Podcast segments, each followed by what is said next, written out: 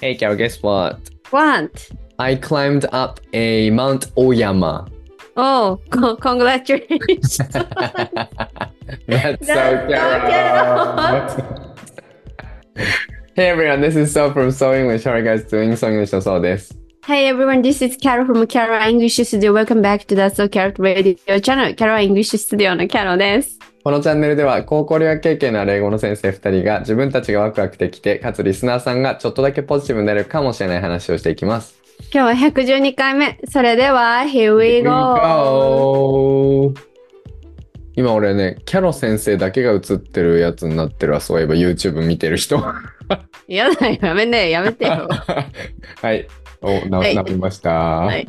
Hey guys! 皆さんおはようございます。こんにちは、こんばんは。海外で Warm Family を築きたいゲイの English Teacher そうです。先生歴は今年で13年目。今年のテーマは英語で青春。The greatest glory in living lies not in never falling, but in rising every time we fall.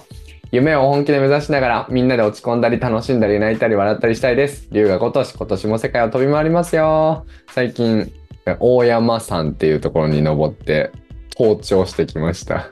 おーなんか大山さんって字面がさ全部さうん三角形じゃない？なんか王も三角形山も三角形で山は逆なんか三全部三角形じゃん確かに。俺は山と山が被ってるなって言い出すのかと思ったら違ったね。三角形ってまた斜めの視点。は。い。ああ、もう、こんにちは、こんばんは、こんにちは。元会社員フリーランス英語コーチ6年目。海辺に住む女キャロラインです。今年のテーマはバカバカしいことで悩まない。一寸先は謎なのが人生。え良い時も不安な時も歩みを止めずに、えー自分と目の前にいる人がどうしたら驚いたり喜んでくれるか考えながらゆるゆると生きていきたいと思います。えー Ignite the mind Sparks to ride the sun in you. ちょっと短くした自己紹介。本当だ。急に変わったなと思った、今。即興で短くしたから、読みながら変えたの。そう、聞いてみよう、らい。どんな感じか。そうだね。なんか最後に Ignite the mind spark to rise the sun in you. ははははみたいな。なんか、思いますとかで終わらせた方がいいんじゃないの？in you。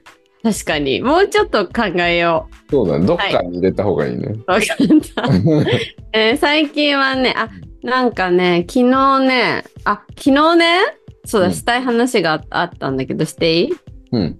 なんか、昨日を、新卒で入った会社で、うん当時のすごい先輩、えっと、うん当時私が23歳で入って、当時36、7、8歳ぐらいだった、なんかエンジニア一緒に営業活動してくれた、なんかその IT に詳しいエンジニアのお兄さんと久しぶりにご飯を食べに行ったのね。うん。で、まあ、なんでそうなったかっていうと、私の元同期が、えたまたまその人の部下になってて、今。だから、お今、なんちゃらさんの部下なんだっていう風に言って、一緒にご飯を食べに行ったのね。うん。でさ、もうほんとお会いするの多分10年ぶり。あ前の会社辞めて10年ぐらい経つのかな。だから一社目ね、10年ぶりぐらいでさ、えー、すっごい久しぶりに会ってすごいお世話になった人だからすごい感動したんだけどなんか思い出すのがねなんか私その人を電車のドアに挟んじゃったことがあってさなんか2人で渋谷の駅をこう急いで山手線にこう乗ろうとしてたのねこう急いで2人でこう歩いててでこう電車のドアが閉まりそうだったとこで私がパンっての飛び乗ったのね。うん。で、なんか自分が飛び乗ったことで安心しちゃって、そのドアの、なんていうの、飛び乗ったところで止まっちゃったの。そしたら、その、後ろからね、その先輩が乗ろうとしたら、なんか私が目の前にいるか進めなくて、ドアに挟まっちゃってさ。で、私なんかその、え？って後ろ見たら、先輩がドアに挟まってて、で、その姿がね、もうずっと忘れられなくて、この10年、なんか、すごい印象に残ってるのね。だからなんかやっぱ、その方と話しても結局そのことが一番印象深くてさ。なんかでもなんかさ人生ってやっぱそういうもんだなって思ってなんかさそう先生とヨーロッパ旅行とか行っても思い出すのってさなんかバスの乗り逃しかえ あと何？何が印象深い？キャロ先生が、そう先生、ペットボトルはこっちだよ。とかさなんかほらミラノのデュオーモでさこうほんとさすごい建築を見て感動したりとかさうん。あったけどそういうの以上にさなんかうん。思い出すのって虫がやっぱ落ちてきたりとかしてたりとかさなんか変なスリにそう先生が話しかけられてたりとかさなんか、うん。そうくだらないことだなってことにやっぱ気づいてうん。うん。なんか私はうん。くだらないことで人生を積み重ねていきたいおということを気持ちを固くした今日あー先輩との出会いでそれをまた改めて思ったってこと？のなんかやっぱ出来事単位よりも瞬間単位でさこう物事をかみしめたいという気持ちがすごいあるからうん。なんかそうで今までどんな瞬間がやっぱ気持ちに残るかなって思ってやっぱくだらないことばっかなんだよね。うん いや、なんか、え、その先輩とはその話したの？えめっちゃする。ましたよね。もう会った瞬間にした。一番覚えてんのがみたい先輩は何の笑ってんの？な。うん先輩も超笑ってる。あなんかさ、ひどい話だよね。だって、キャロのせいで 挟まってんのに、やっぱりああいう瞬間が人生を彩るよねとか言ってんの。確かに彩り扱い？彩りうん扱い,、彩り扱い。自分のせいでなんか自分のことは棚に上げてっていうか。で本当にさ仕事大変でさ嫌なこといっぱいあったしまあいいこともあったけどさやっぱそのこと一番覚えてんだよねなんかうーん。この3年間で。うーん、そうなんだね。でもきっとさくらももことかもそうなんじゃない？なんか、うんそういうことが面白いって思ったから、そういうことを書いていったわけだもんね。確かに。なんだっけ？ななんだっけ水虫の話だっけ？ああそう水虫の話書いてたね。書いてたよね。水虫の話読んでゲラゲラ笑ったの思い出しました。そうだからえそう先生は今まで生きてて一番印象に残ってる瞬間ってどんな瞬間、えー、難しいなベルギーとかだとやっぱりあの山を登った時思い出すんだよね。うん山をの一緒に登ってイタリア人の友達と。うんで、なんか、それまで山登りなんか好きじゃなかったのに、イタリアの山登ったら急に好きになるぐらい美しかったんだよね。こう、うん南アルプスの情景みたいな感じで。で、なんか、うん、なんかこんな美しいところを歩いているの、なんか不思議だなって思ったの。なんで今イタリアに行って、こんなイタリアのわ名も知らぬ山を登れてるかっていうと、このイタリア人の友達がいるからだし、でもなんでそのイタリア人の友達になったかっていうと、俺の、あの、アーロンっていうフィリピン人の友達とゲイの会合の会で会えたからで、その友親友で、それで一緒にそう、イタリア泊まりに行こうよって言ってくれたからことが始まったわけで、とかなんかいろいろ考えたらなんか泣けてきてさ、なんかそのうん。人生の凄さに、なんか出会いの凄さになんか泣けてきてさ、これで山頂まで登った時に、うん。そこでディアナが持ってきたピザを一緒に食べて、あんな美味しいピザ人生食べたことなかったんだよねっていう、それを覚えてる、やっぱり。えなんかごめん人によってなんかみんながみんなくだらないこと 全然違う。じゃないわ。私今日はどんなそう先生から面白い話が聞けるのかなと思って、ワクワクしながらラジオにやってきたら、ちょっとすごいいい話。だから俺はやっぱりね、人生で思い出す瞬間ってシネマティックな瞬間なの。ああ、映画のようなそう。シーン、ワンシーンってことだね。もう映画なの。俺、やっぱりキャロ先生との旅行で思い出すのは、あれだもん。ベル何ベルガモだもん、ベルガああ、でも、安室奈美恵とか流してたやモ。つ。そう、で、安室奈美恵を思い出して笑うって感じ。ああ、でもあれいいいい景色だったよね。うん。素晴らしい景色だったね。うん。なんかシネマティックあれも、なんで俺とキャロ先生は今イタリアにいるんだろう一緒にって思うわけよね。で、安確かに。室奈美恵を聞くっていう。確かに。うん。えーすごいね。シネマティックってシーンとシネマは一緒なのかな？あ突然英語の話を話をしておけば丸く収まるやつ。あそうそう。スペルは違うけどね、シネマって CI だから。で、シーンは SC だからね。うん。うん。どうなんでしょそうなんでしょうね。う。ね。うん。そっか。いや、そうか。いや、なるほど。いや、いいですね。なんかよかった、話せて。で、その山つながりで、山つながりで 大山さんの大山さんに登でしょ？って、そうなんですよね。やっぱり山登ったおかげで、去年から誕生日の前日には山を登り始めたんですよ。なんか修行みたいなことをしたくて。で、今回何の話をと思ったかっていうと、あーまず山がね、あのー1200メートルぐらいなんだけど、もうすっごい天気が悪くて、本当にもう雲の中をずっと歩き続けるって感じだったの。うんでその時に俺が思ったのは、キャロ先生の一寸先は謎。もう、一寸先は雲の中なのよ。一寸先は雲の中だから何にも見えなくて、本当に幻想的に怖いね。。すごい。で急に目の前に鹿が現れたりとかして、で、こう、もうその先が上り坂なのか下り坂なのか山頂がどれぐらいなのかすらわからないのす。ごい。人生と一緒だなって思って。That's so get out! って。いいね。そう。人生って雲の中だなって思って。That's so carrot! 急に晴れ間が出てくるんだよね。ごめんごめん。今、もののけ姫をちょっと。タララララタラララ明日化石。張り詰めたじゃないんだ。明日化石の方。明日化石いい曲だからな。うん。うん。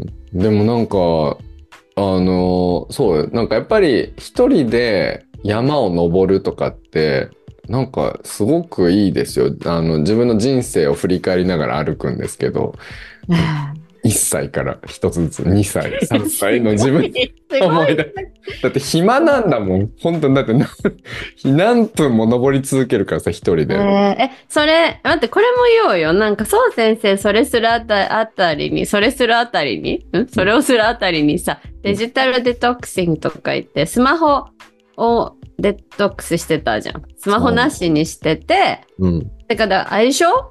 あの、音楽とかを聞いてなかったってことだよね。そうなんですよ。そうなんですよ。いつも僕旅行するときはいつも音楽を聴きながらドラクエの曲聴いて気分高めてたんだけど、うん。今回はそれも全部なし。もうん。う、なんてやったんだよね。で、そしたらまあ結果的にはめちゃくちゃ良かったっていう話で、あの、何が良かったかっていうと、こう歩いてなんかさ、結局一人でいても頭の中はうるさいの。なんかいろんなこと考えてんだよね。あ、なんか例えばこのデジタルデトックス終わったらデジタルデトックスの話しようとか、あ、一寸先は雲の話しようとか思ってたわけ。うんなんかでそれ考えてるといろんなことをなんか考え始めて、あ、じゃあこれってどういうことなんだろうとかって調べたくなっちゃうんだよね。うん。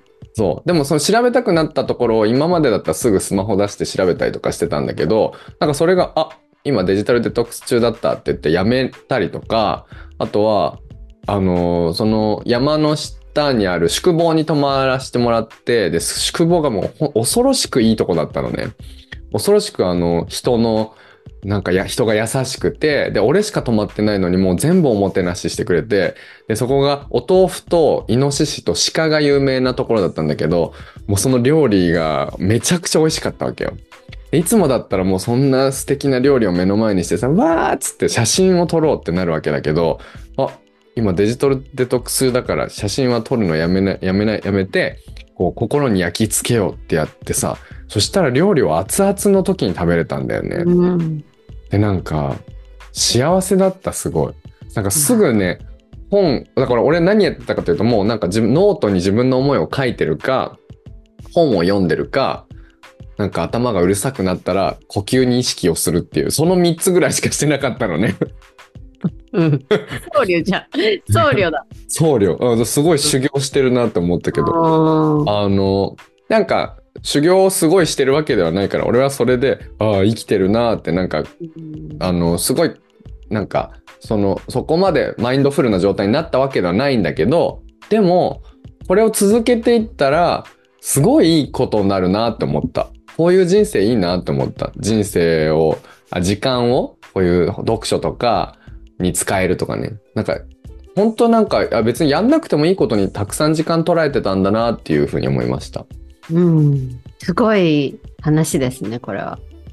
おすすあと私あの、あれが印象的だった。なんか、結局、その旅行先とかで写真撮ったりとか、ご飯の写真撮ったりとかする時ってさ、やっぱなんか誰かに見せたいみたいな感じ？の心理がやっぱ働くじゃん。でなんかそんな必要はどこにもないのにね、みたいうん話したね。な。うん。それをしたのは次の日、誕生日当日にキャロ先生と一緒にピザを食べたんですよね。うん。うん。はいボッタルガのピザを食べに現れたね。現れた総一総一で。そのためだけに現れたって感じですよね。ねしたら、あんな幸せなピザ食べたことないぐらい美味しかったわ。ね事件だったね。事件。事件。それまで俺らずっと喋ってたのに、食べた瞬間絶句。そうそう。えー、えすごい話。ちょっとまあいろいろ切れすぎさ、い0歳から36歳になった？あれ ?30 何歳になった？行こ ?5 う。歳になったじゃん、うんうんなんかその中のなんかハイライトっていうかなんか、なんか印象的だった？振り返りとかなんかあんの？えー、そうだな、ちょっとそうだな。途中で止まっちゃったのよ。中学生で止まっちゃって。丁寧に振り返ってる。だいぶ早めに。で、そうだな。なんか中学の時の、そうだな、中学の時のなんか人間関係って、そんなに、あの、今、だからない、な、なくて、で、その時のなんかこと、もうほとんど覚えてないんだけど、やっぱ急に嫌なこととか思い出して、なんか、ムカつくなって思ったりとかするの、いつか、なんか家のポストに石を投げてやろうとか思うのね。いける。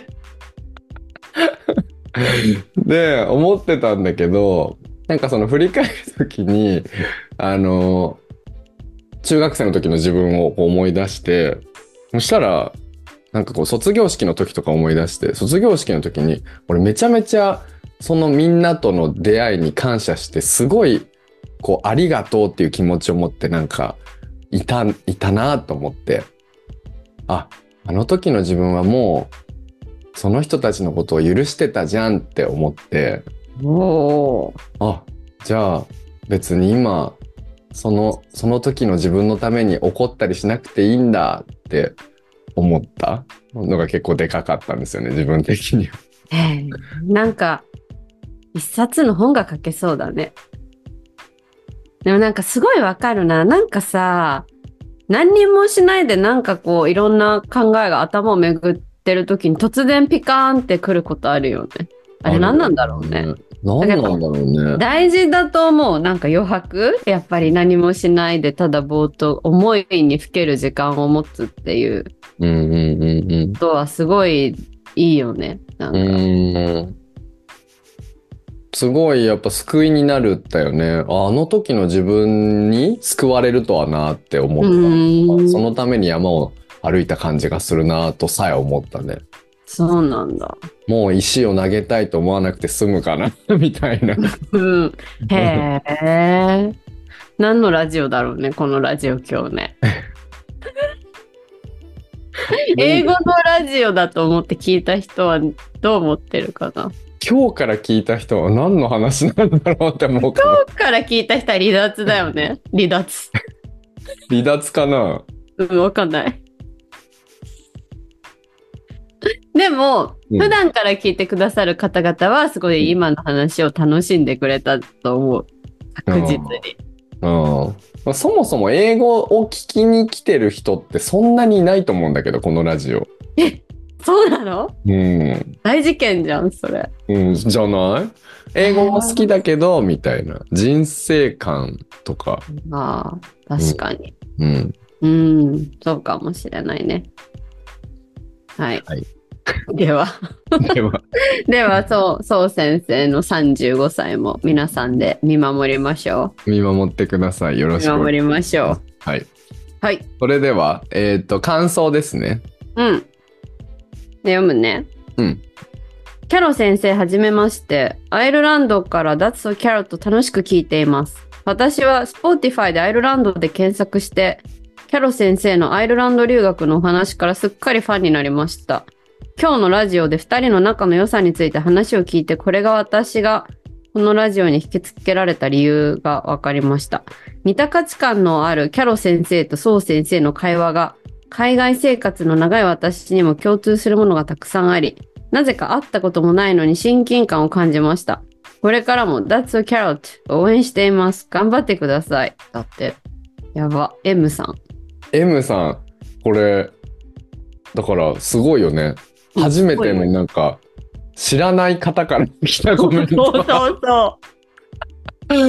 すごい。ありがとうございます。ありがとうございます。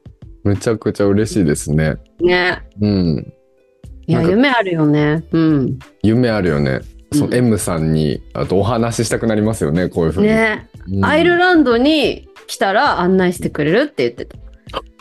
お返事書いたら。あら、アイルランドぜひじゃあ行きましょう。じゃあ。ね。うん。キャロット会、アイルランドで。アイルランドで。はい。人参の色も国旗に入ってるしね。2色も。確かに、あそこ人参国だね。確か ほんと。ねに。うん。はい。じゃあはい読みますね。えーっと、I listened to the Carrot Radio 110 and 111. 仕事関連の質問を私がしたように思います。取り上げていただきましてありがとうございました。キャロ先生が目の前のクライアントさんに必死になっていたら、なってたら気づいたら時間が経っていたとおっしゃっていましたが、まさに今この瞬間に生きるを実践されてるなと思って感動していました。私はフリーランスではないけれど、もしフリーランスだったら、ソウ先生とキャロ先生のようなお互いに信頼し合える同士が欲しいと思って聞いていました。そしてキャロ先生の元同僚の方のコメント、素晴らしい。今はフリーランスの方が安定。自分ビジネスがある方が安定。ああ、会社を辞めたくなります。わら。そしてシドニー親子旅を聞きながらお仕事をしているリスナーさんがいらっしゃるなんてうるうるでした。えー落ち着いた雰囲気を作ってくださったおかげでリラックスして話せました。さらにお二人の高い質問力に導かれて心のままに自分の体験を話すという機会は今思い出しても素敵な時間でした。改めてお礼を言いたいです。ありがとうございました。キョンキョンです。おーちょっと、おーのポイントがいっぱいありすぎてさ、うん。どうしたらいいの、どうしたらいいの？で も、俺やっぱりコメントのいいところって、あの、ラジオで話した、話して、で、コメントでそこを読むと、あ、もう一回そこをね、だあ、そうそうそう、これ大事だったよなって思えるのが良くないですか？確かに。うん。やっぱこの、あの、キャロの元同僚の方、今、うんフリーランスの方が安定っていうのって、僕たちにとってはとっても大事な言葉ですようね。ん、確かに。そうだね。うん。そうだわ。と思いました。ねえそうだね。ありがとうございます。いつも素晴らしい感想いありただいて。がとうございます。本当に。はい。で、はい3つ目が、そう先生、新年度が近づいてきました。NHK のラジオ講座が始まりますが、えー有用性は高いのでしょうか？それとも特にやらなくて良いものなのでしょうか？やるとしたらどの講座がおすすめでしょうか？キャロ先生のご意見もおお聞きしたいです。よろしくお願いします。はい。まあ、ラジオの感想というか、質問と言いますか質問ね。じゃあもう本題ですね、今日の。そうですね。本題ですね。確かに。なんかさ、うん私、この NHK のやつずっとやってたんだよね。小学校の頃とか学生時代とか。へえ。小学校の頃だと何をやることになるの？えー、何やってた？基礎英語1とか？へえ。なんか、そうそうで、あと社会人ちょっと入った時もビジネス英語やってたんだけど、うん。なんか最近ご無沙汰だからちょっと最近やってる宋先生が後でもうちょっと詳しく話してくれると思うんだけど、うんうんなんかこのね NHK テキストってすごいいいと思うんだけどうん良さの理由を考察していい？うん。なんかね売ろうとしてないからだと思うのね。なんか巷のテキストってさやっぱ売らないといけないからなんかいらない情報が超いっぱい入ってるなっていうかなんか情報をもりもりにしてなんかこの本にはこんなにいっぱいいろんなことができるからいいよみたいな感じ？だから多分あれって本を書いてる先生だけがこうしたいでできてないじゃん、本って。やっぱ出版社の方が売るためにこういう内容入れたいとか、なんかそういういろんな思惑が入ってるはずなんだよね。うん。だから結構テキストとか見てると、あ、もうここにいろいろ書きすぎて多分これわかんないだろうなとか、なんか、なんだろうな、うまく使い切れない人が多いだろうなって感じることがすごい多いんだけど、なんかこれ、多分 NHK はね、そういう忖度がなさそう。だから、うん。すごく薄いし、うん。情報もシンプルだし、うん。わかりやすくて勉強しやすいうん。感じ。うんがするなっていううーん感じ。そんな長く使ってたんだねキャロ先生うん、なんかちょっとさ、そういえば、ちょっと思い出した。うん突然さっきそう先生とそこら辺のことを話して思い出した。うんっていう。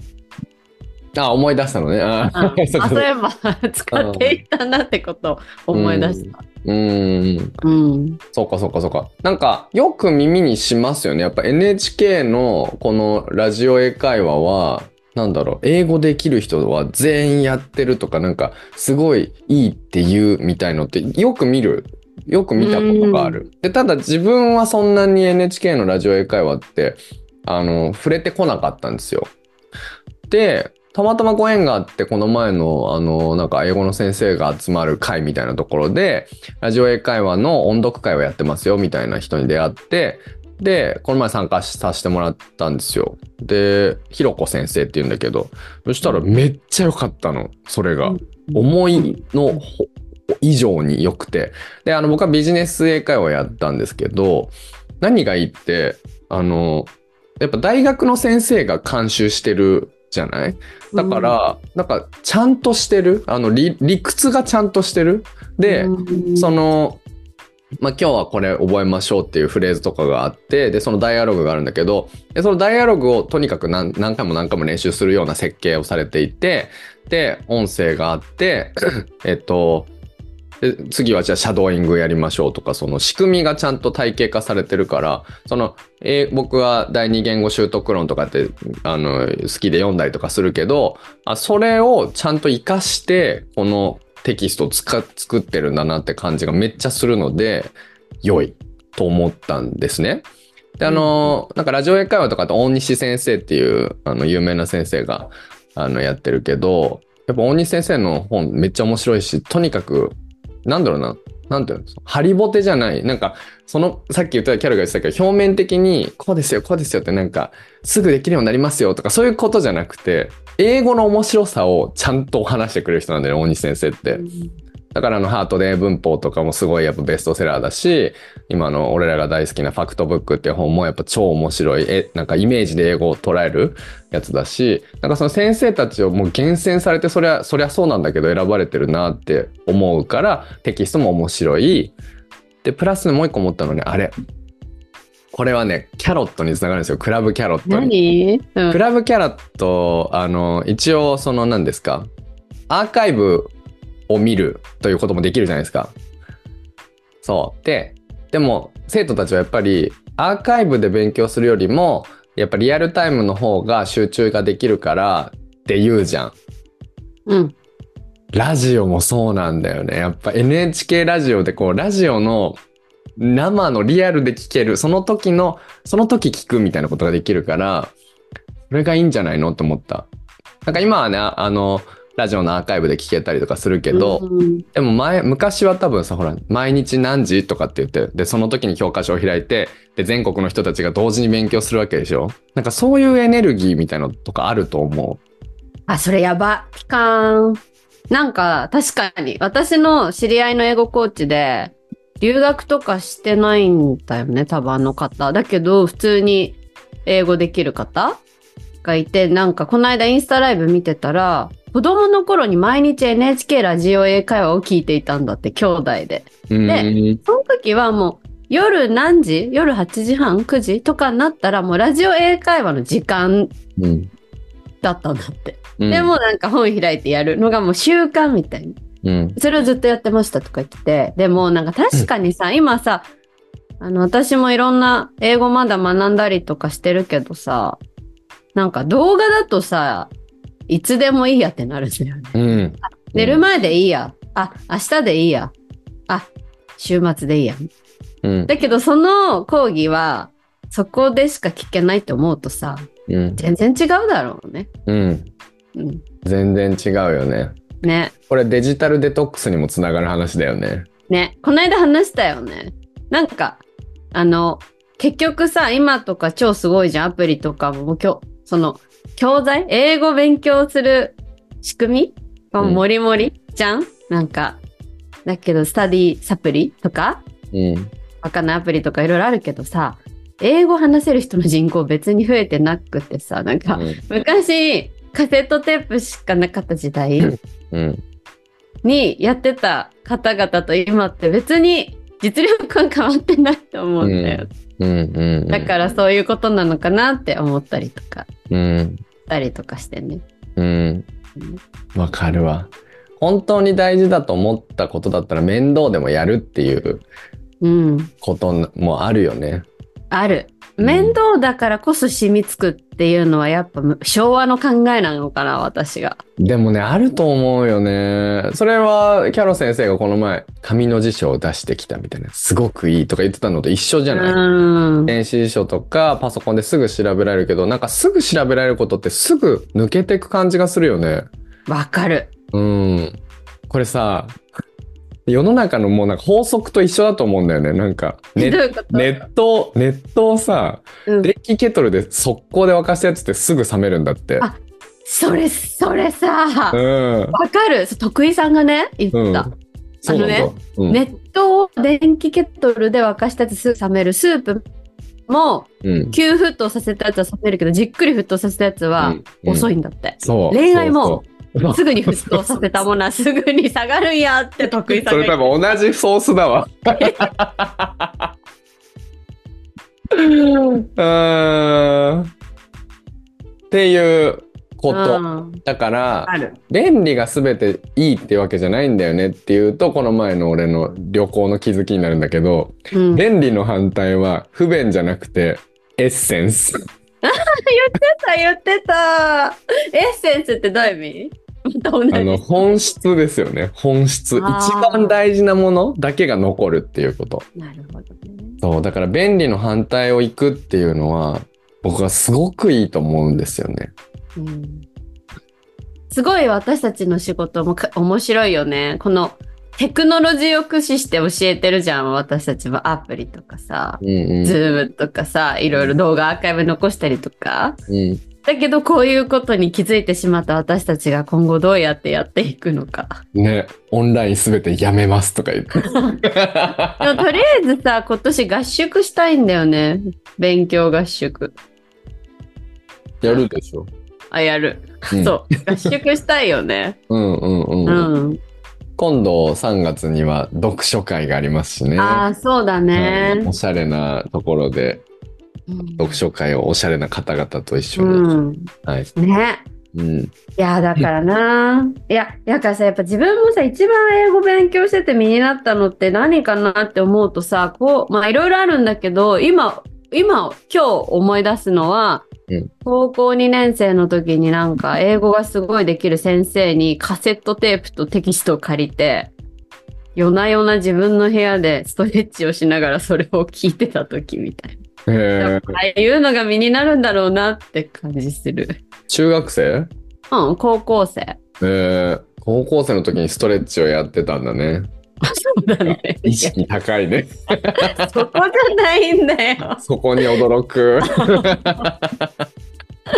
そうそうう。んいろいろ便利にはなってって、それもいいとこであるんだけどね。うん。でもなんか便利突き詰めたから俺、便利突き詰めてよかったって思ってる。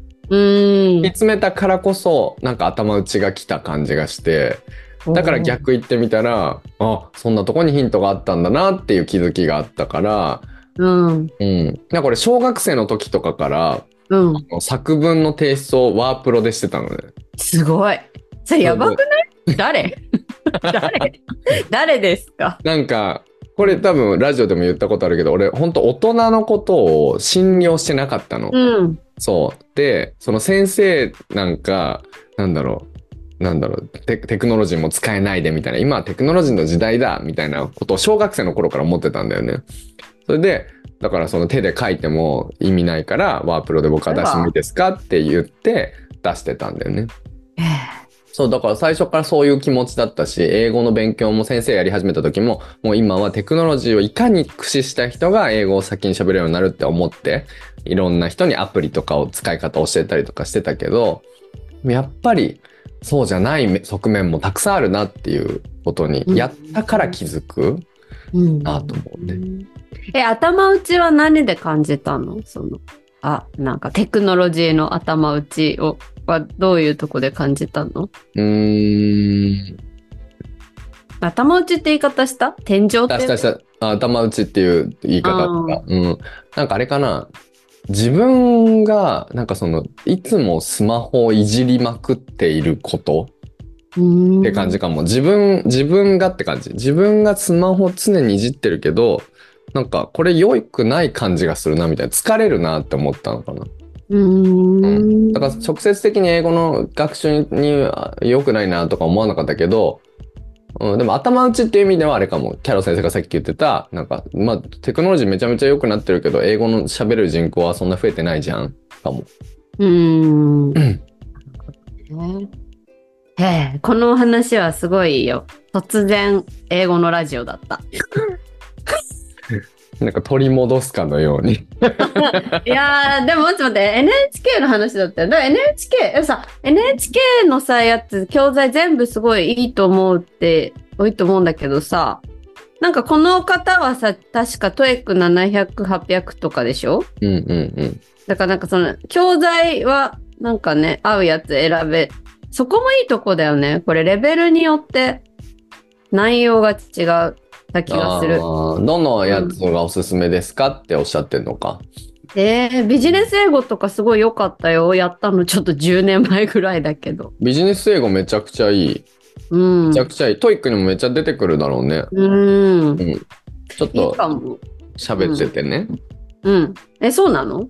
なんか、で、なんか私、あの、あ、なんだ、そうそう、基礎英語の、この基礎英語って一番多分下のレベルの中学生向けのやつを、普通にお客さんと取り組んだことがあるんですけど、なんかね、教材としてはすごいいいんだけどね、内容がやっぱ学生向けなんだよね。だっての。なんか、トムという転校生が学校に来ました。彼が、なんか、校庭でサッカーをしています。それを見ながら話す女子トークみたいな感じで、でね、そうそうそう、思い出した。で、私なんでこの基礎英語、中学が本当にいいかって思ったかっていうと、結局、巷に出てる、なんか簡単と言われているテキストも全然簡単じゃないっていうか、官僚系とかバシバシ入ってくるし、はいはいはいはいはい。初心者とか言ってる割に、はいはいはい。全然中学3年生までの文法をよく分かってないとできないのしかないなって気づいたのね。なるほど、はいはい。基礎英語に手を出したんだ。基礎英語がすごい良くて、なぜなら中1って書いてあるものには本当に中学1年生の文法とうん単語しか出てこないからすごいいいなって思ったんだよね。うんうん。でそれ本当いいとこで。だけど、内容が確かにちょっと学生向けだから、大人の方だと、うんちょっともしかしたらなんかその自分の私生活とは乖離があるかもなって思ったうなーん。のはちょっと思い出した。なるほど。今のは基礎英語の話だよね。あ、そうそうそう。うん。ラジオ英会話は？えー、わかん全然覚えてないんだけど、ラジオ英会話ってどういうのだった、ラジオ英会話が結構みんなが言ってるメインだよね。会話できるようになりますよみたいなやつのね。うん、ビジネス英語はね、今あったからちょっとスクリーンで見せますね。おー。さっきの話とは裏腹にテクノロジーを駆使し本て。当だよ、すごい。あちなみにビジネス英語の英会話のやつは Kindle で僕はあの見てますけど、まあ本も買ったんだけど、まあ本の方が見やすかったかな。どちらかというと。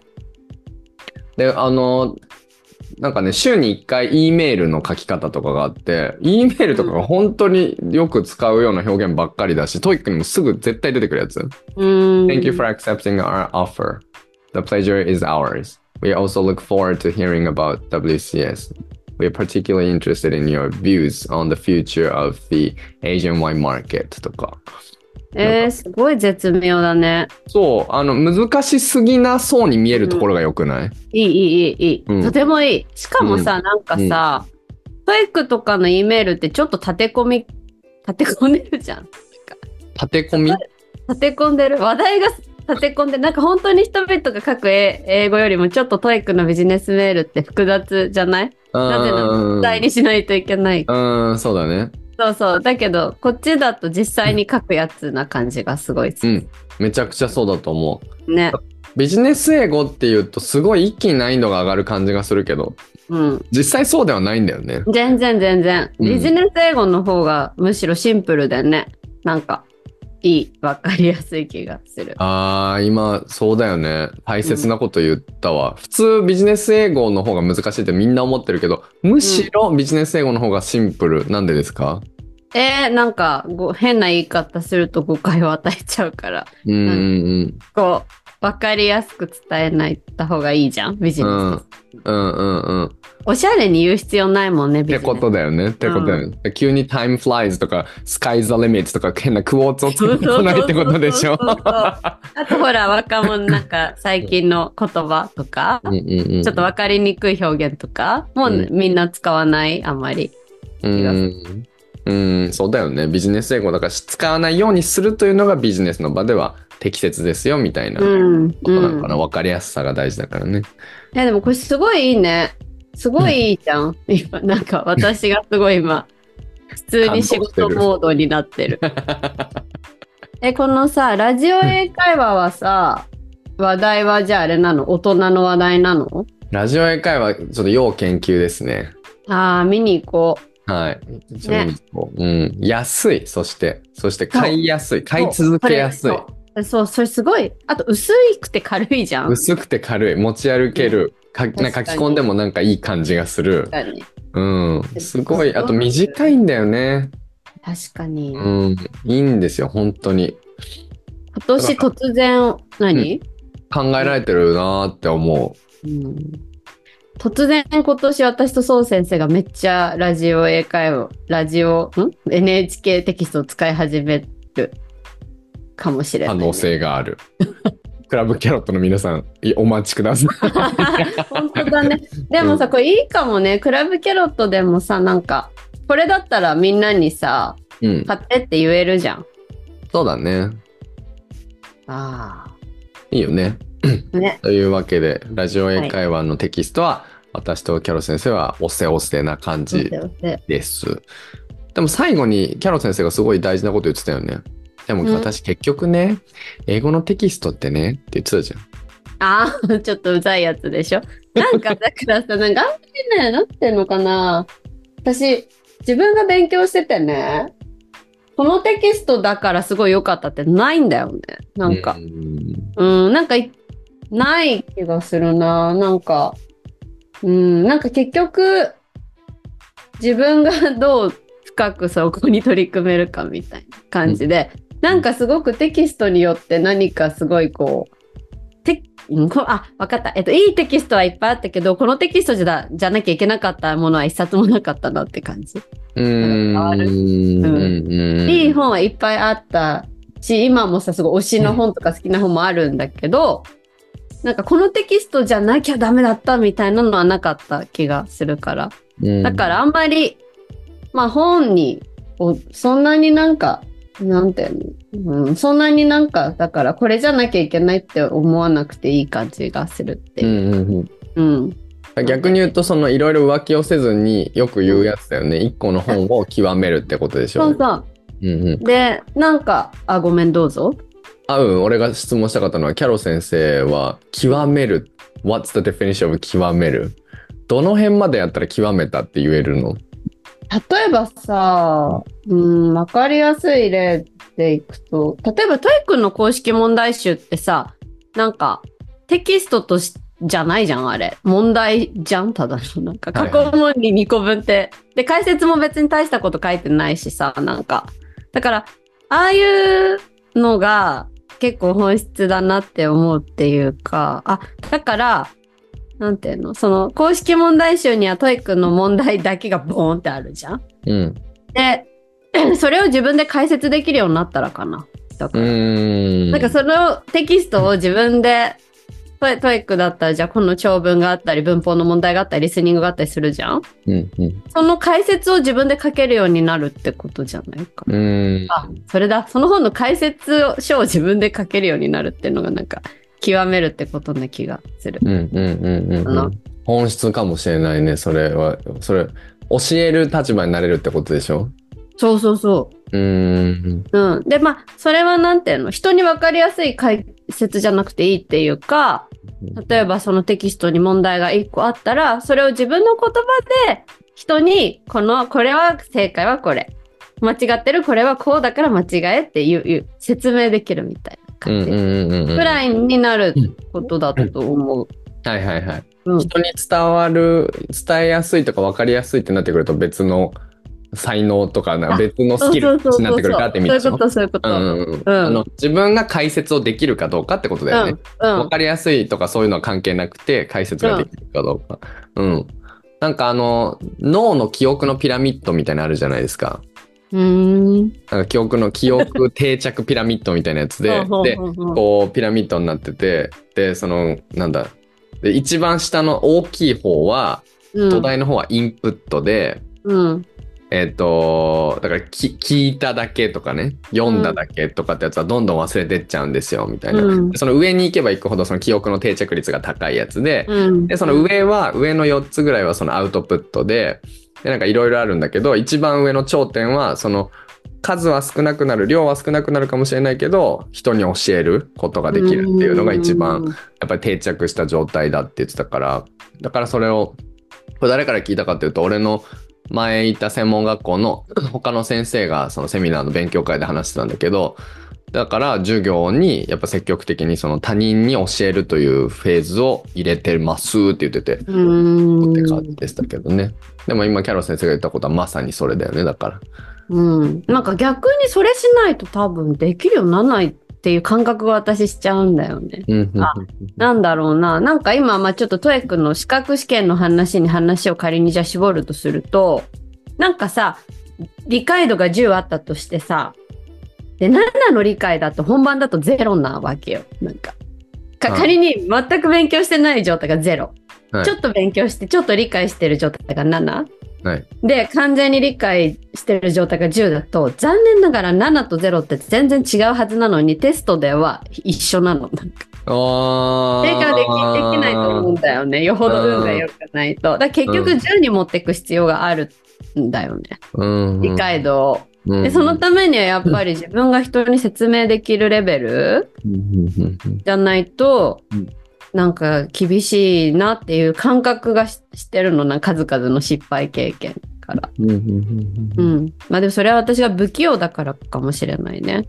いやいやいやいや、えー本質だと思うよ。その、特に今テストの話をしてるっていうのがポイントだよね。うん、うん、うんあキャロ先生が小学生の時の話はやっぱりな思い出すけどそのうん受験の時にあ勉強しした気になってたけど全然勉強できてなかったんだって思って、うん、本当に理解するっていうのはそうこういうことなんだっていうのがつまりその人に教えられるようになるぐらいになるってことだって分かったと思う。なんかそのテステストってなるとそこまで結構全部やんなきゃいけないけどうん。喋るとかだったら途中ぐらいでもいいよね。うん、そう、もうそう、あ、全然、喋るとかだ途中ぐらいで全然いいんだけど、うんうん。なんかでも、なんかね、私最近とあるお客さんで A さんがうんいてさ、うん。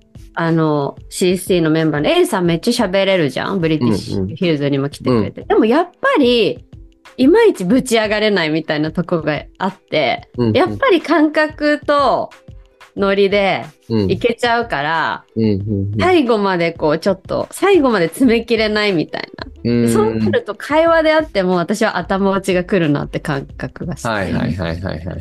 うん。なんていうの。なんか、なんとなく喋れる、仲良くなれるけど、うん。そっからこう、もうちょっとこう、何？もうちょっとこう、いろんなことが話せたりとか、うん。いろんな表現ができるって行こうとすると、うん。やっぱりしっかり理解するっていうところはね、避けて通れない感じがしていて、うん。でそれは A さんも自分で気づいたんだよね、最近。うん。だから私は文法が説明できるようになりたいです、子供たちにもって言って、うん。なんかそういう練習をね、自分からやりたいって言ってし始めてくれたん。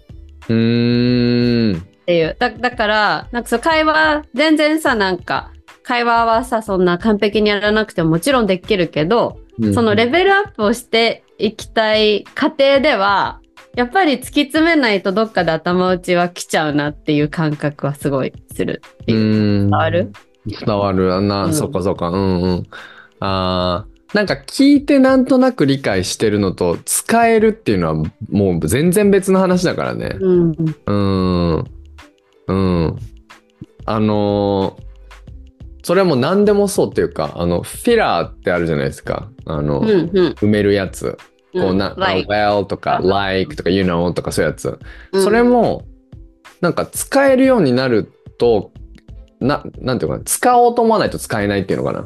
うん。うん。うん要はその、ただ喋ってて急に you know が使えるわけじゃなくて、よし、今日は you know を言ってみようって言って you know が使えるようになると思う。うん。うん。なんか、そんな感じ？だからその、常に意識が伴うなとは思う。う成長していく時とか急にレベルアップする時ってなんか「お急にできるようになった」なんだけど意識と自分が「よしこれをやってみよう」で急になることが多いなって思えすごいわかる。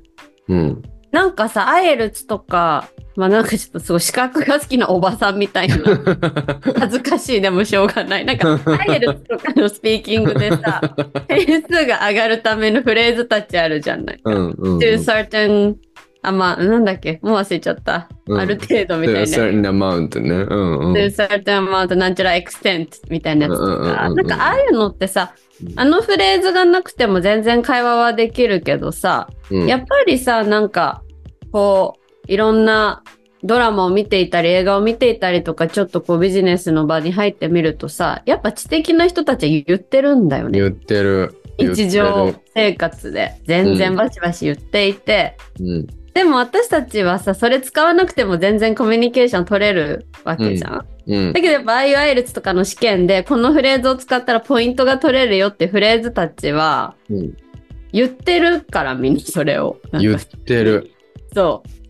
言ってるし、本当だから言ってるのを気づくと、あ聞いてってる時に分かった気でいただけだったなって思うんだよね。うんうんうん。なんか確かにコミュニケーションはで取れるんだけど、うん。でもミスコミュニケーションが起きる場合もあってさ、何回も。うんそういうのはそういう自分が分かった気になってたことで起きてたんだなって思うから、自分がはじ喋れるようになって初めて、おめちゃくちゃ世の中って to be honest with you って言うじゃんみたいあ、な。そうそうそうそうそうそうそう。うん。そう、そうなの、そうなの。まさにそうでさ。うん。だから、や、で、でね、でね、なんか、あの、結局、そういうのがなくても全然コミュニケーションも取れるし、人と仲良くなれるんだけど、結局気持ち悪さは絶対抜けない気がするんで。うんうんうんなんか、なんかでもやっぱちょっとこう、ちょっと近づけないなとか、なんかちょっと足りないなみたいなのってやっぱ感じ続けてしまうと思うの、本人がね。うんうんだから、ちゃんと勉強して、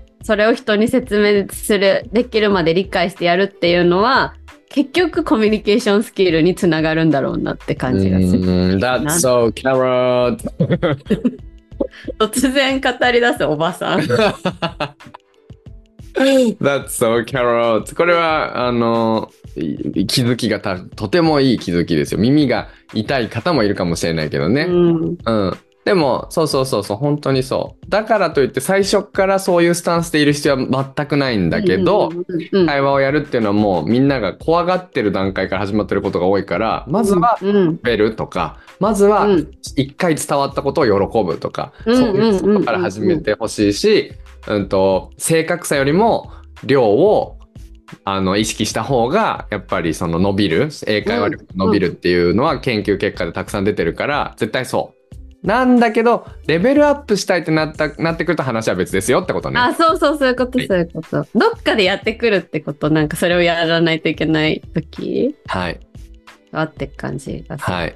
その機会は何回もありましたね僕もやっぱり。うん何度もあった。なんかでき喋る気になってたなみたいな分かった気になってたなで、IELTS で痛い目を見て TOEIC で痛い目を見てうんっていう感じだったかな。あと大学の授業で痛い目を見てとかいう時にたくさんやってレベルアップするとまた成長を感じられてより一歩コミュニケーション能力がうん深まるとそうそうそうそう。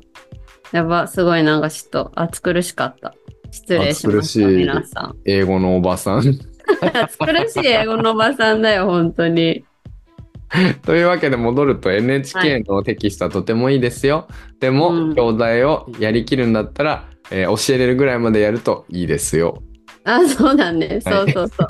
そうだね。教えるぐらいまでやるといいね。いいですね。ははい。い。え、でもね、まあいいや。あ、まあちょっといいの？そう先生は言えた？言いたいこと全部。言ったでしょ。もうだって 散々喋ったよよ。かった、よかった。え、あと何分ぐらい？あ、もう終わり？うん。あと1個ぐらい喋ろうか。あ、そうだね。うん。1個しか喋ってないから。じゃあ、タイトルコールいきます。No.112、第4回。本物のラジオみたいに視聴者からの質問に答えるだけの回。Us answering to listeners' questions like a real radio channel part 4。おお、もう4、4回目の質問会ですね。はい。今1個目は答えました。ラジオ英会話の話。はい。じゃあ次、2つ目、最後。どれ？あ、えっ、とね、えー、と、この国のこのお店のこれを食べてみてほしいというおすすめ料理いいじゃない？バランス取れて。熱そうだかよね。熱かったのと軽めのやつで。離脱離脱させちゃってたらごめんなさいだわ、本当に。えー、なんだろう？なんかある？うん、よく言ってるのはチュラス、チュロスコンチョコラテ、スペインの、うん。あとは、あ、俺、あ、ちょっと待って、あるかな？次ある？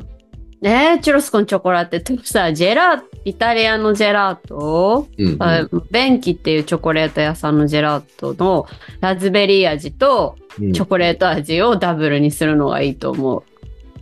いいと思う。あと、なんなんだろうね。僕が幸せを感じるのはやっぱりね、外でご飯を食べる時なんだけど。ああ、わかる。だからやっぱポルトガルの外で食べたタコ、タコだようね。ん、タコ。タコあのさ、タコって、何度も話してるけど、この話。タコのテクスチャーってやっぱゴムみたいな感じじゃないですか。噛み応えがあるみたいな。うんでもポルトガルのタコはさ、キャロ先生、どうだったんですか？何だったの？あれ。なんか、なんだろう。ふわあ、そう。わかる。あ？はだよね。ははなんですよ。そ口の中に入れて、こう、唇で噛めるような、なんか、う。そっていうやつ？でイタリアに割と似ててあの素材の味を大切にするから、ほとんどもう塩コショウオリーブオイルとかまあそんなもんなんですよね。でなんかエシャロットとかあったりとかするんだけど、美味しいんだけどさ。だからでそれがメインの料理でこうタコがメインの料理であってそれを食べながら外で海風に当たりながら白ワインを飲んであこんな幸せなことはないなって思った。わかる。それで言ったらやっぱイタリアはさ、やっぱフリット？なんか海辺で海鮮系のフリット？わかる。幸せいや、海辺の海鮮系のフリットは最高ですね。最高。フリットって何ですか？え、唐揚げ。そう。唐揚げなんで、まあ素揚げだよね。あ、素素揚げそうだね。そう、そう。あの海鮮フリットはさ、エビだの、あの、なんか結構、こう足が長い系のカニだの、うん、うんい。ろんな、いろんなのがあるんですけど、あとイカとかもさ、うんうんうん。うん全部こう、フリットになってるんですよ。素揚げになってて。で、なんか英語がいっぱい書いてある紙の上とかに乗ってバンって出てきてそう、そうそうそうそう。英語がいっぱい書いてある紙の上ね。確かに。新聞みたいなやつの上にバンって出て乗って確かに、確かに。これを食べながら白ワインを飲む。いや、もう幸せすぎるんですよね。うん海の風を感じて、バルサミコ酢かけて。わかる。素材美味しいよね。やっぱあと、うんイタリアとかってやっぱトマトパスタだよね。ただよね。食にうるさいおばさんになってる。やばいよね。でさ、やっぱベルギーだとムール貝？で、ムール貝もやっぱ私あのグラタン式のやつが好きだ。グラタン式超うまいよね。うん何あれ？チーズが乗ってんのかな？チーズ？チーズだね。あとはなんか、バジルとかね。うんうんうん。うんああとえさ、ベルギーのフォアグラも美味しかった。ああ、ああ、バッソーズのフォア、フォアグラね。フォアグラね。食べたね。うん美味しかった。えムール貝はお戻るけど、俺ね、そう、ベルギーで一番幸せだったのは、やっぱり、ムール貝とビールとポテトのセットみたいな。ああ、もうやばいね。そうマスト、マスト。もソセットみたいな。ベルギーセットみたいな。ベルギー全部有名だから、ポテトもビールもムール貝も有名だから。で、そのムール貝がこんな、俺は、あの、ふあの、オーソドックスなやつがすごい好きで、黒いでっかいバケツに入ってて、で、一人でも食べれるから、それ。で、なんか白ワインとさ、なんか出汁みたいなので蒸してんのかよくわかんない。ネギとか入ってんだよね。で、それを食べてビール飲んで、で、ポテトをそのソースにつけて食べて。やば。ベルギーまだ行ったばっかの時って友達も全然いなくて寂しかったけど、それ食べてる時はめっちゃ幸せだった。うん、幸せだね。毎日食べてた。え。やばー。最高だ。うん。あとなんかある？いっぱいあるね。そう考えると。まだまだ。あの、あ、そうそう。イタリアのローマ系？ローマにフライドベジタボーズがあって、うん野菜の素揚げをなんかこう取り放題のバッフェとかがあるんだよね。トマトとかナスとかズッキーニとか全部野菜が上がってんおだけど。惣菜系ね。うん。うんめちゃくそれを食べながら白ワインを飲んで全部、やばい。でさ、やっぱとんでもない国だね、あの国は。とんでもないとんで。もない国だ。うんやっぱりね。わかるわ。幸せでしいやかー、ちょっとない。待って。でもイタリア、ポルトガル、ベルギーから離れよう。なんか、アメリカは？なんかある？アメリカ？アメリカはあ好きだよ俺何でも。ピザ。あー、ピザね。ピッツァじゃなくてピザ。ピザ。私、ピザで言ったら、あの、マッシュルームの揚げ物が好き。揚げ物？なんかさ、まあ、ピザ頼むと絶対マッシュルームの揚げ物もみんなサイドメニューで頼まない。揚げ？マッシュルームの揚げ物ってなんだっけ？フライドマッシュルームとか。ああったっけ？フライドマッシュルーム。なんか、なんか私の地域では揚げ物、そう、フライド、マッシュルームが揚げたやつがサイドメニューでなぜかついてきて、へえ。すごい好きだった。あ待ってそれで言ったらあれだアップルビーズのうん。あのアポテップルビーズ。ポテトスキンってやつ。何それ？ポテトスキンめっちゃ美味しいの。ポテトスキンってあの、その、すけ皮？ポテトの、じゃがいもの皮の部分を、のちょっと身を、ちょっと薄めに切り抜い、くり抜いてんのよ。で、その、スキンの部分を食べるのね。うんで、そのスキンがいっぱいバーって、お皿にバーって乗ってきて、で、こう、形としてはこう、丸い、あの、半円っていうんですか？丸いんですよ。で、それ、だからなんでそれがいいかって言って、やっぱアメリカ人ってすごいなって思う。そういう好きなもんばっか食べて、やっぱねカリカリになるのよ。そこだけだから。皮とちょっと薄いじゃがいもだ。でそこにサワークリームとかつけて。あー、やば、やば。うまいに決まってるじゃん。そうだよね。アップルビーズってすごい懐かしいんだけど。うん。アップルビーズはよあるあるのファミファミレスだよね、向こうのね。うん、やばうん。なんかそれで言ったらイギリスのね、うんうん。English continent、ん？English traditional continental breakfast ってやつがあるじゃん。食べたことある？あー、な、わかんない。なんかね、うんイギリスの伝統の朝ごはんってやつが存在してて、はいはい。聞いたことある、めちゃめちゃ。うん本当に美味しいんだよね。なんかソーセージとうん焼いたトマトと焼いた甘あなんか甘い豆とあと卵とパンとみたいななんかそういうセットなの朝ごはんの。うん。それがすごい美味しい。すごい美味しい。ぜひ召し上がってなんかイギリスください。に行った時に思って。でそれをねなんか子供の頃イギリスに行った時のお母さんがそれにハマってうん。しばらく家で彼女はそれを作っていたんだよね。うーん、すごい。そうそう、それはすごい思い出に残っててすごい私も好きで、この間だからイギリス行った時、うん。毎日泊まったホテルがそれを出してくれるホテルだったから、うん毎日すっごいハイカロリーな朝ごはんを食べていたす。ごい。うん母を思い出しながらね。母は別にその時は思 って何いいじゃん。で、それで言ったら、俺アメリカのご飯って好きなんですよ。あのね、ポテトパンケーキっつうのがあって、ポテトパンケーキも本当アメリカ人だよなって思うんだけど、うんなんか俺パンケーキってちょっと甘くて食べないかったのね、その時。うんうんポテトパンケーキはハッシュドブラウンが入ってるの。うんハッシュドブラウンをポテトパンケーキに混ぜて美味しそうだね。そこにホーレンダイズソースって言って、なんか油の塊みたいな、なんかソースをかけて、しょっぱい、いや、しょっぱい、そのポテトがめちゃめちゃ入ってるパンケーキなんだけど、もう、めちゃくちゃ美味しいの、それが。で、目玉焼き、サニーサイドアップっつって。それを崩しして食べるの半熟でそれを崩して食べるんだけどそれをね大学生の時にあのパーキンスっていうあのファミレスがあってうん。よ夜中のだからあの1時ぐらいから寮の友達とか集めてみんなで車でパーキンス行って3時とか4時ぐらいまで話してそれを食べるっていう生活です。なんでアメリカの食べ物ってあんなに本当に太る要素しかないんだろうね。うん太らせに来てるよね。すごいよね、本当に。マカロニチーズとかね。うんマッケンチーズね。うん。あと、アップルパイにバニラアイスを乗せて食べるのは感動したね。高校生の時。あ当時ーあーあのアイスクリームソースがいっぱいあるんだよね家に。いろんな味のやつが。うん。うん。そう何が好きだった？え、チョコ。あー俺ねキャラメル。そうなんだ。やばいよ。アメリカもやばいしさ、あとハワイとかだとさ、うんハワイだと、そうね、やっぱパンケーキ、美味しいよね。マカデミアナッツのパンケーキとか。そんななんの？絶対美味しいじゃん。美味しいし、うんまあそうだね。アサイボールも美味しいけど、ちアサイボールも美味しい、ハワイの。